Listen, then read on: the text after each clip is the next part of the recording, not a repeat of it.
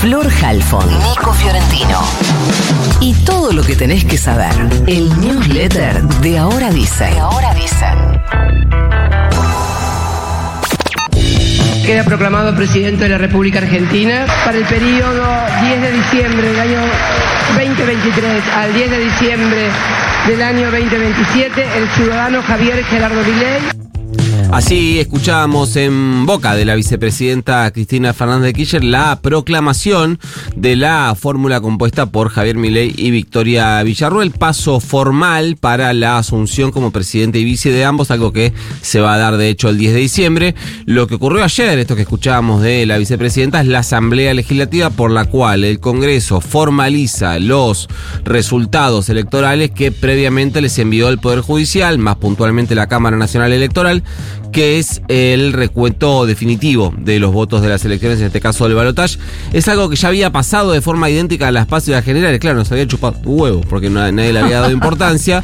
Eh, de hecho, después de las generales lo que se hizo fue la formalización, la proclamación de las fórmulas que competían en el balotaje, pero ahora ya está todo resuelto. Tal vez lo más ruidoso de todo esto sea el anuncio en boca de la vicepresidenta por el contraste de, modelo y, de modelos y el peso específico de quien ejerció dos veces la presidencia, además de ser también la artífice, la cabeza, el cerebro del Frente de Todos, la fórmula que utilizó el peronismo estos cuatro años para gobernar y que concluyó con la ruidosa derrota del 19 de noviembre. Y ruidosa además también porque estaban presentes tanto Milei como Villarruel, que estaban ahí por su condición de diputados nacionales, cargos a los que renunciaron para poder asumir ahora la presidencia, la vicepresidencia. Por lo pronto, Milei ya le puso nombre a sus primeros meses de gestión. Se va a llamar estanflación. Dijo que lo que se viene es un proceso que ahora en un ratito Flor Gutiérrez les va a explicar muchísimo mejor que yo, con muchísima más claridad, pero si ustedes solo escuchan este eh, newsletter y si quieren informar, básicamente es un periodo de alta inflación, pero con caída de la actividad económica. Es como la suma de dos cosas malas, no de una combinación de una y otra. Es como cuando Ever Ludueña le preguntaban cómo era fútbol, como futbolista, decía poca proyección, pero lento. Es tal cual. Es exactamente eso.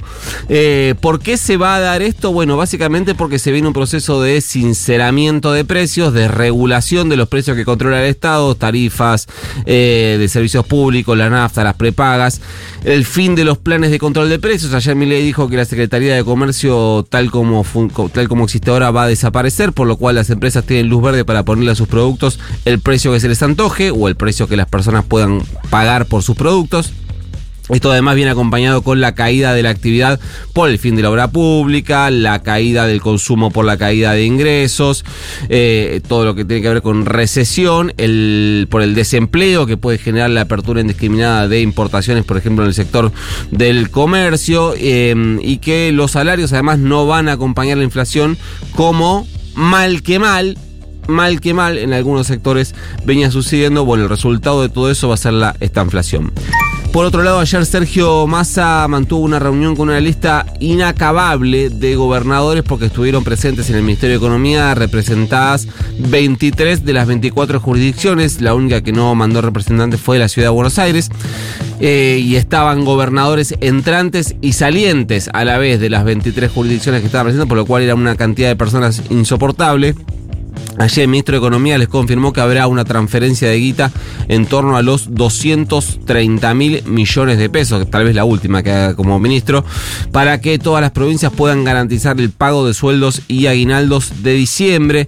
No hay confirmación de que esto se haya hecho con el aval de Javier Milei. Recuerden que más había, no había dicho, había dejado trascender, que es un mecanismo que él tiene muy eh, efectivo para que la gente sepa lo que piensa y lo que quiere, eh, que no iba a tomar decisiones de carácter económico ni va a, realizar eh, importantes erogaciones sin el ok del próximo presidente podemos presumir que si el dios de la motosierra no cuestionó la decisión, no dijo que era una emisión inflacionaria bla, bla, bla, bla, porque le parece bien, en todo caso no va a salir públicamente a decir si estoy de acuerdo.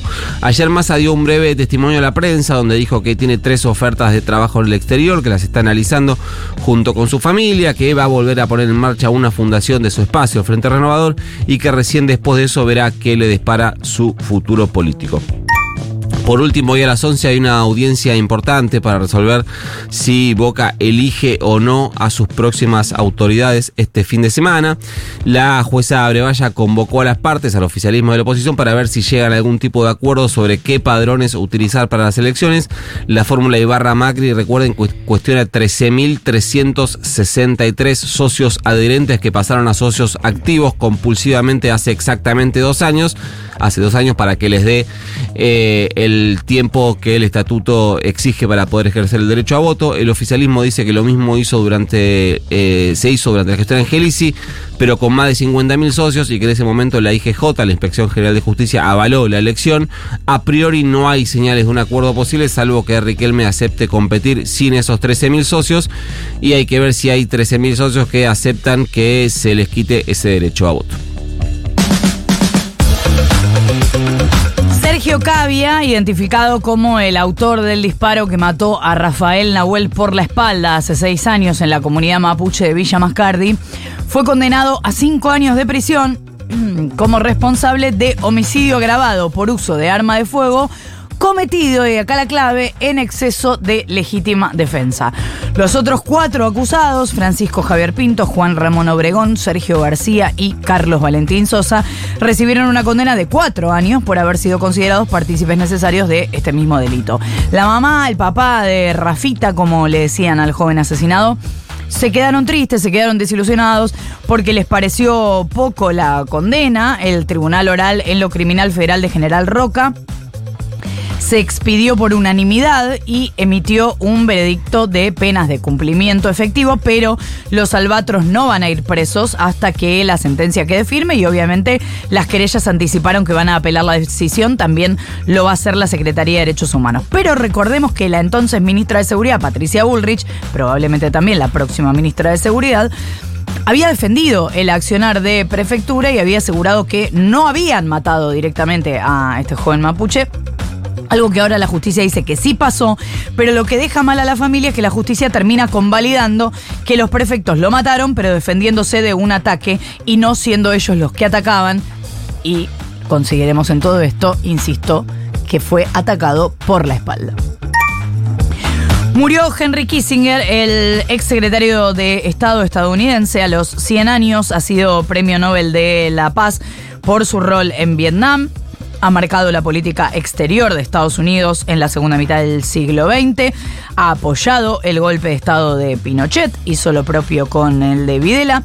No se informó la causa del fallecimiento, pero sí que murió ayer en Connecticut.